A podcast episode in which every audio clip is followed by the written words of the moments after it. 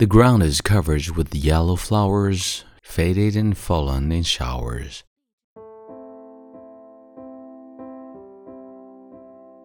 嗨，亲爱的朋友，你好，欢迎收听英语美文朗读，我是你的朋友孟非 Phoenix。今天与你分享的美文是来自李清照的《声声慢》。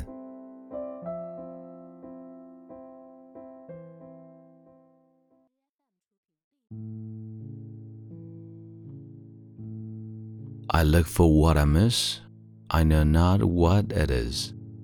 I feel so sad, so drear, so lonely without cheer. How hard is it to keep in faith in this lingering cold? Hardly warmed up by cup on cup of wine so dry. Oh, how could I endure at dust the drift? Of wind so swift.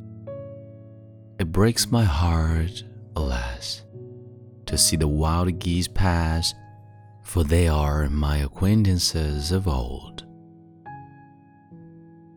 The ground is covered with yellow flowers, faded and fallen in showers. Who will pick them up now?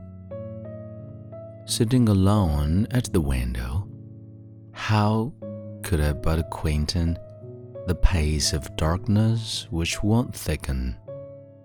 On parasol trees leaves of fine rain drizzles, as twilight grizzles.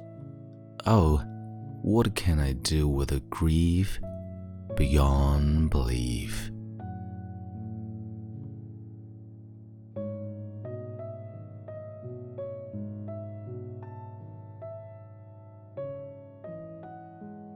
你现在收听的是英语美文朗读。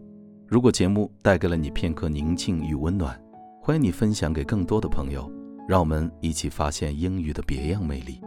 同时，也欢迎你在微信订阅号搜索“英语美文朗读”，来收听更多暖声英语节目。我是你的朋友孟非 Phoenix，and see you next time。